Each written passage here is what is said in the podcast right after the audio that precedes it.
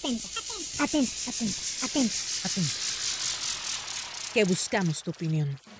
Cuéntanos bien, en las calles somos miles, desde México hasta Chile y en el planeta entero. En pie de lucha porque vivas nos queremos, no tenemos miedo, no queremos a ni una menos. Muy buen día.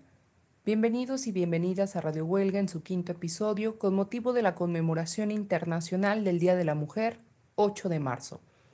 Como una fecha de reivindicación de la lucha feminista, como una remembranza del camino recorrido, de los logros obtenidos, de los derechos ganados y de los espacios que hoy ocupamos, pero también como una reflexión a lo que aún nos falta por recorrer para construir una sociedad más justa y digna. Me acompañan compañeras estudiantes, bienvenidas. En este espacio tendremos aportaciones acerca de algunas de las situaciones que vive la mujer en las universidades, partiendo de una recurrente y lamentable situación acoso a la mujer en este espacio, además del valor y papel de la mujer militante y estudiante como una acción plenamente revolucionaria. Asimismo, se mencionarán circunstancias relacionadas con las madres estudiantes y finalmente abordaremos la perspectiva de género en la Universidad Autónoma de Nayarit, en dónde estamos y hacia dónde podemos ir. Comenzamos. El acoso sexual en las aulas y pasillos universitarios. No es de sorprenderse que en un espacio de discusión y organización natural como lo es la universidad, existan grupos, ya sean independientes o institucionales, tales como sindicatos, asambleas, colectivos, federaciones, etc. Los grupos, las colectivas, los círculos de estudio y los cafés feministas no son la excepción. Uno de los temas más denunciados ha sido el acoso en las aulas, en recientes años, los tendederos de acoso han aparecido en el espacio público de colegios, escuelas, facultades y posgrados. Los nombres tapizan las paredes y los acosadores son expuestos ante la comunidad universitaria. El acoso sexual es la constante persecución hacia una persona sin su permiso o consentimiento. No tiene un tiempo de duración determinado y consiste en gritar o hacer comentarios y chistes sexuales, obscenos hacia las mujeres o su cuerpo. Conseguir datos personales como número de teléfono, dirección o redes sociales para hostigar, enviar textos o fotografías con contenido sexual sin ser solicitados. Visitas inesperadas, insinuaciones, roces, tocamientos o miradas lascivas, favores sexuales a cambio de calificaciones, etc., son algunas de las prácticas más frecuentes.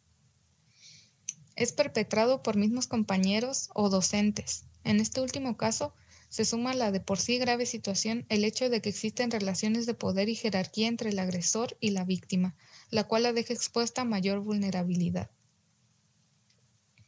El acoso sexual puede provocar en la víctima estrés, ansiedad, miedo, rabia, entre otros, lo cual tiene repercusiones psicológicas y puede desembocar en depresión, baja autoestima, a la baja definitiva del plantel, o en casos extremos la autolesión y el suicidio.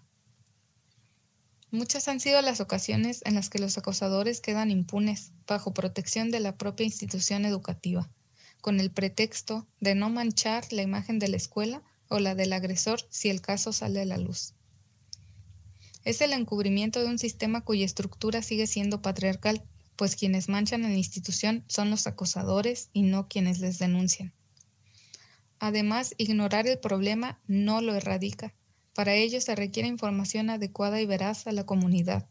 Consultas constantes, talleres informativos, formación de género obligatoria mínimamente a docentes y sobre todo penas severas para que el acoso sexual desaparezca de la máxima casa de estudios. Es una de las condiciones irrenunciables para cualquier institución que se jacte de formar personas comprometidas con la construcción de un mundo más justo. Ser mujer ser estudiante, activista y militante de una organización mixta. En un mundo patriarcal y capitalista, las más revolucionarias somos las mujeres. Nuestra propia existencia desafía los objetivos de un sistema estructurado para explotar, discriminar, someter y asesinarnos. Nos matan en las universidades como a Lesbi en la UNAM, en las calles y hasta en nuestro propio hogar por las mismas personas que alguna vez dijeron querernos o incluso amarnos. Angela Davis, militante negra, lesbiana, profesora universitaria y comunista, una vez dijo acerca de la injusticia social. No acepto las cosas que no puedo cambiar, estoy cambiando las cosas que no puedo aceptar. Y eso es lo que hacemos las mujeres estudiantes y militantes. Nuestro tiempo se reparte entre los estudios universitarios, la formación política, el trabajo precario, las tareas, las actividades políticas y curriculares, las salidas con amistades y la supervivencia en las calles de un país acosador y feminicida. Por si fuera poco, confrontamos a nuestros compañeros por sus comportamientos machistas, porque quienes se suponen un apoyo en la lucha estudiantil y social reproducen las actitudes y comportamientos que pretendemos erradicar, y no dejaremos de señalarlo, pues la exclusión de las mujeres del movimiento estudiantil y popular retrasa el triunfo del movimiento en general. Hugo Aboites probó en sus estudios la discriminación hacia la mujer en los exámenes Ceneval y otros aplicados para entrar a las universidades. Las que logramos entrar tenemos un privilegio sobre las que no tienen acceso a veces ni educación básica, sobre las que tienen que abandonar para empezar a trabajar porque su situación económica no les permite continuar, sobre las que tienen que abandonar porque no pueden sustentar trasladarse a otra ciudad a estudiar, haciendo gastos de renta, comida, transporte, libros, material, inscripciones, etc. Sobre las que no se les permite estudiar porque la mujer debe dedicarse a la crianza y los quehaceres domésticos.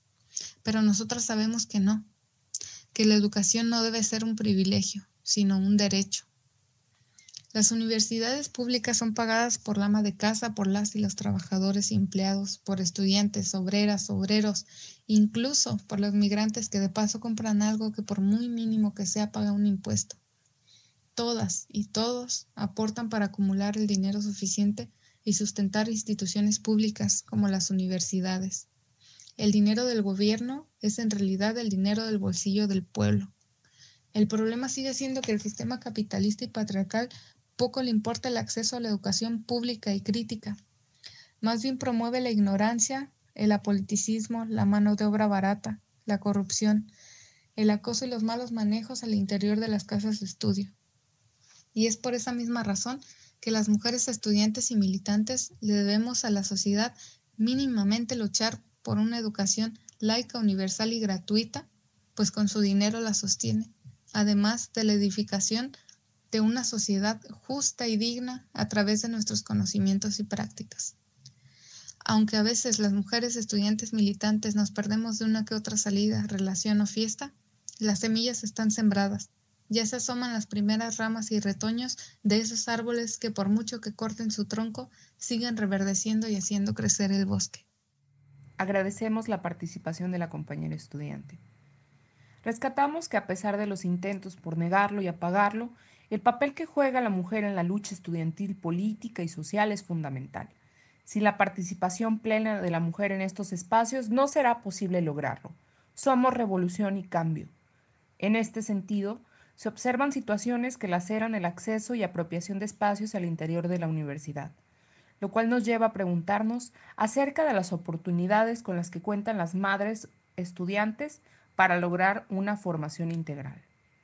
A pesar de la apertura de las universidades a la mujer hace un poco más de un siglo en México, habremos de preguntarnos si esto ha implicado oportunidades equitativas para este sector. Por muchos años se consideró que la instrucción y formación académica en la mujer era un suceso y esfuerzo innecesario para los roles a desempeñar por la mujer. Si miramos atrás, encontraremos que no hace más de 30 años en algunas instituciones públicas se pedían exámenes y pruebas de orina para determinar si una mujer estaba o no embarazada, y de eso dependía su reinscripción. En el caso de mujeres embarazadas o madres estudiantes, vemos que un factor importante en el acceso, continuidad y culminación de los estudios dependerá de las redes de apoyo y sostén emocional con las que se cuente. Los roles que viene asignando la sociedad desde hace décadas para la mujer siguen teniendo un peso importante, y aun cuando ha habido cambios significativos en la sociedad en temas de género, aún falta mucho por lograr. Las labores del hogar y la crianza siguen siendo en muchos de los casos una responsabilidad asignada y, asumida exclusivamente por las mujeres, donde en ciertas ocasiones los hombres ayudan a la mujer y en otras pocas es algo compartido y en algunas contadas asumidas exclusivamente por el hombre. ¿En qué situación se coloca una mujer casada, con hijos o próxima a tenerlos bajo este esquema. Ciertamente se ha brindado oportunidades como la preparación y formación académica, pero muchas siguen atadas a otras responsabilidades y circunstancias sin cuestionamiento alguna u opción. Si estudia, por tanto debe cumplir con horarios, tareas, actividades, exámenes y demás requisitos en tiempo y forma, y además de vivir demás situaciones dolorosas que se viven al interior de los espacios universitarios. No obstante, sabe que primero debe asegurarse que haya comida en la mesa, que los niños estén bien, que estudien, que hagan tareas, que la casa esté impecable, que la ropa esté lavada, que todo en el hogar esté en orden, entre otras cosas. Que hay de aquellas madres solteras que deben conciliar armoniosamente y de forma titánica la crianza, cuidado, trabajo y estudio como una búsqueda de un futuro menos incierto para ella y los suyos, y a la par alcanzar su propia satisfacción y realización. Pareciera entonces que ciertos aspectos de la sociedad no se han ajustado a la diversidad de posibilidades de lo que como mujeres podemos o no ser y hacer, y más allá de la igualdad en esas oportunidades, es necesario partir de una perspectiva equitativa y de género, para que lograrlo sea realmente posible. No basta con dar las mismas oportunidades si se ignora o se niega las imposiciones sociales, patrones, narrativas y acciones normalizadas que finalmente vulneran y obstaculizan la posibilidad de lograrlo. Las instituciones, sociedad, pareja y cada persona tendremos que reflexionar y generar acciones que garanticen que mujeres embarazadas y madres estudiantes no solo accedan, sino que cursen y culminen sus estudios brindando los apoyos y recursos, espacios necesarios para alcanzarlo de forma satisfactoria y plena, velando siempre por la integridad y bienestar de la mujer. Finalmente, la crianza y demás procesos no se reducen a una esfera individual.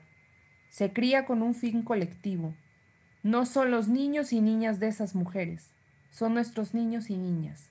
Y como tal, desde el embarazo habrá que cobijarlos.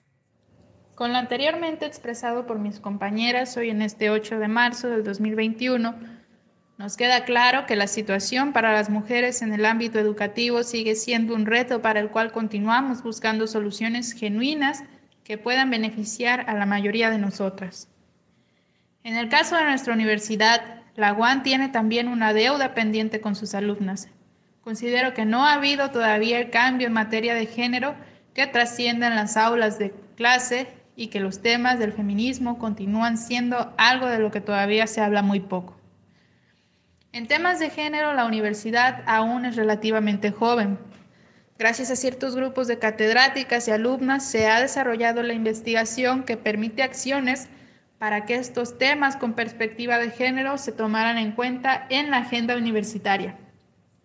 A partir del 2010 se han dado conferencias, talleres, capacitaciones, coloquios y demás eventos culturales que apuntan a la valoración de la mujer universitaria o a la cero tolerancia a la violencia contra las mujeres. Sin embargo, esto no ha evitado que en la universidad se sigan presentando casos como el que sucedió exactamente el año anterior. Días después de celebrarse el Día Internacional de la Mujer, hubo una actividad llamada Tendero de Denuncia en la explanada de la UAM. Casi después de una hora de haber comenzado la actividad, las denuncias fueron acumulándose y viralizándose incluso hasta en las redes sociales. Se vieron involucrados nombres desde los compañeros de clase, profesores, intendentes, guardias de seguridad, y lo irónico fue que se vieron denunciadas desde las dinámicas hasta los integrantes de la Federación de Estudiantes, misma federación quienes habían promovido que se llevara a cabo el tendero. En su momento la actividad se pretendió ser disuelta y no tomada en serio. En redes sociales se hablaba de mensajes con amenazas y burlas por parte de los acusados en el tendero hacia las mujeres que los habían denunciado. Horas más tarde, el rector declararía que se le daría seguimiento a las denuncias. Obviamente, las letras chiquitas serían siempre y cuando hubiera pruebas y se hicieran las investigaciones pertinentes. Está por cumplirse un año de la actividad y como era de esperarse, no se habló más de eso.